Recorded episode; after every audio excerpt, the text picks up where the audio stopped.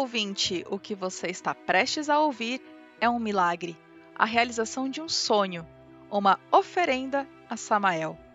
Todos os participantes deste episódio agradecem antecipadamente o seu tempo em ouvir essa obra que se inicia a partir de agora.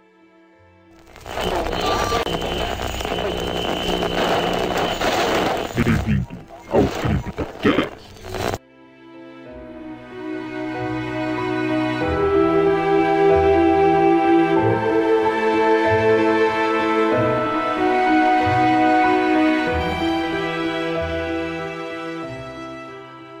Novamente, amigos ouvintes do Zona Sombria. Aqui com vocês estão eu, Fernando Lobo e Larissa Chevanco para mais um CryptaCast. Neste episódio, vamos iniciar uma série de podcasts sobre Silent Hill. Mas este será um pouco diferente. Não trataremos debates e nem discussões, e sim um pouco da história desta franquia tão amada.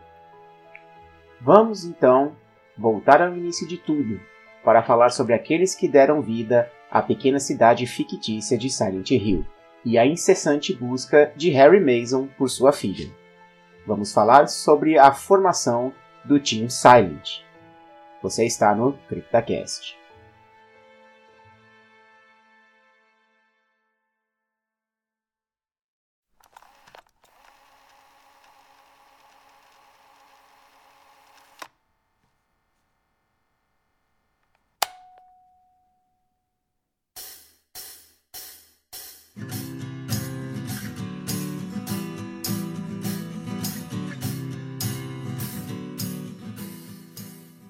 Para entender como tudo começou, vamos voltar para o já longínquo ano de 1996.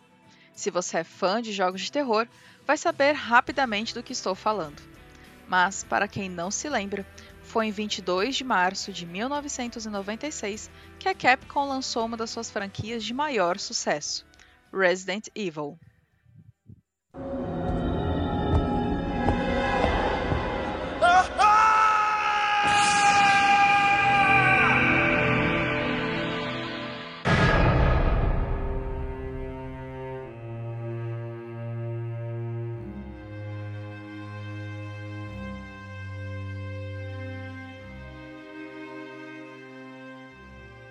Estávamos na mudança de uma geração de consoles, com os recém-lançados videogames de 32 bits.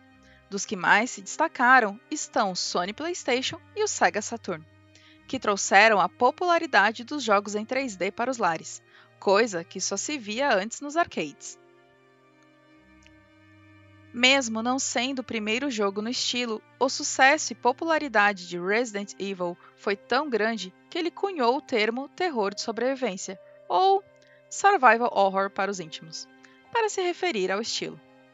Podemos ver jogos mais antigos que possuem diversas das características do jogo da Capcom, como a trilogia de Alone in the Dark, que já usava polígonos para modelar os personagens e os colocar em cima de cenários pré-renderizados. Mas Alone in the Dark era restrita a computadores e alguns consoles menos populares na época, como o 3DO da Panasonic. Colocar Resident Evil em um console como PlayStation foi crucial para a sedimentação do estilo de terror de sobrevivência nos consoles. Com uma estimativa de venda de quase 3 milhões de cópias apenas no PlayStation, não demoraria muito para que outras desenvolvedoras enxergassem o potencial do mercado dos jogos de terror e buscassem criar o seu próprio, e assim conseguir uma fatia deste mercado bilionário.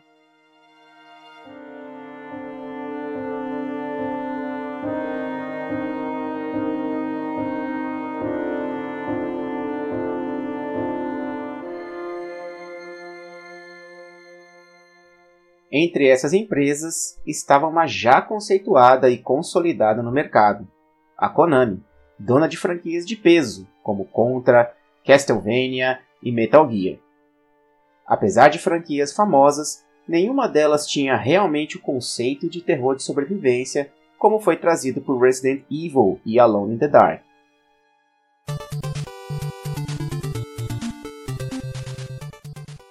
O mais próximo que podemos colocar nesta classificação seria o Castlevania, com sua temática voltada ao mundo de Drácula.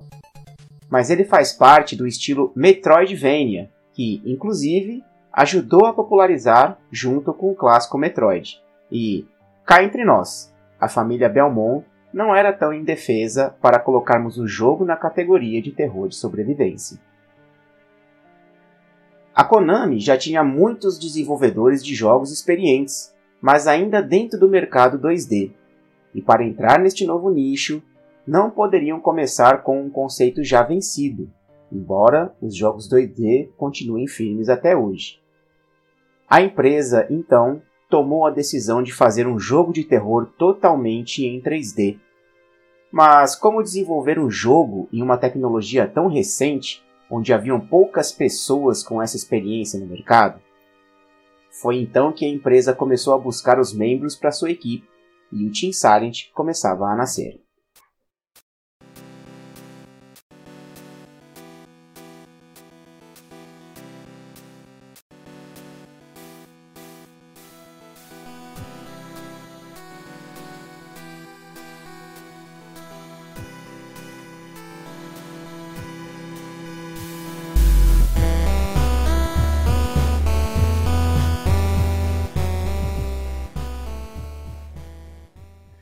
Konami sempre esteve de olho em estudantes de grandes centros universitários, como a Tama Art University, e dessa vez não seria diferente. Foi na Tama que a Konami buscou por profissionais na área do 3D e encontrou dois dos integrantes do time, que viriam a se tornar grandes nomes na indústria dos games, Takayoshi Sato e Masahiro Ito. Takayoshi Sato era um estudante de belas artes, com foco em pintura a óleo e escultura e assim que ingressou na Konami, trabalhou em um jogo 2D. Mas ele sentia que a era do 2D estava chegando ao fim e que estava começando a era do 3D e passou a estudar a área por conta própria. Masahiro Ito era graduando em design gráfico. Entrou para o Team Silent para trabalhar como artista de cenários e designer de monstros. Akira Yamaoka, graduado em design de produtos e design de interiores, ingressou na Konami em 1993, criando trilhas de grandes jogos como Contra Hard Corps. Apesar de não ser formado na área e não possuir grande conhecimento sobre teoria musical, é considerado um dos maiores compositores de trilhas de jogos. Você pode entender mais sobre trilhas sonoras em games em nosso CryptaCast 34, a música em filmes e jogos de terror. Confere lá. O Team Silent era formado por jovens profissionais que estavam começando suas carreiras nos jogos.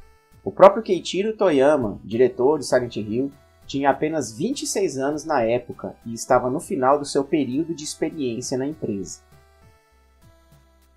Mas além desses, conheça outros integrantes que vieram a se tornar grandes nomes na indústria dos games, como Masashi Suboyama, que é design de cenários, Isao Takahashi, designer de cenários e começou sua carreira na TV.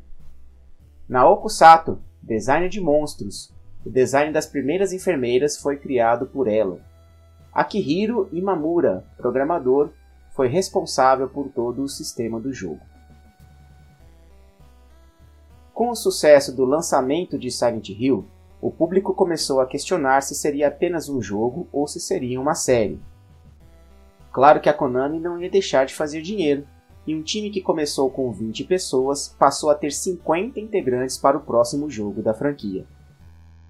Keiichiro Toyama, juntamente com Naoko Sato e Isao Takahashi, deixaram o Team Silent para trabalhar na Sony e deram à luz a outro grande jogo de terror, Siren.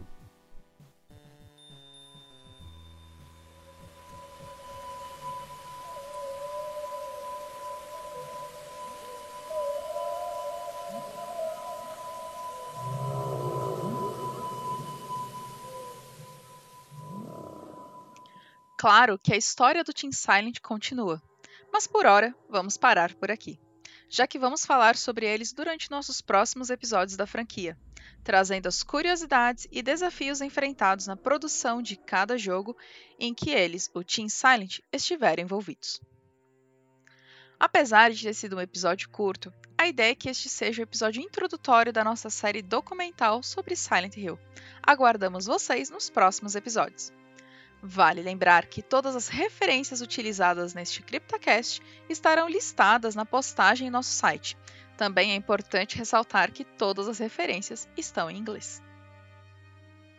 Olha o espaço para um patrocinador, olha. Ah. e chegamos ao final de mais um CryptaCast. Muito obrigado a todos que nos acompanharam e ouviram até aqui.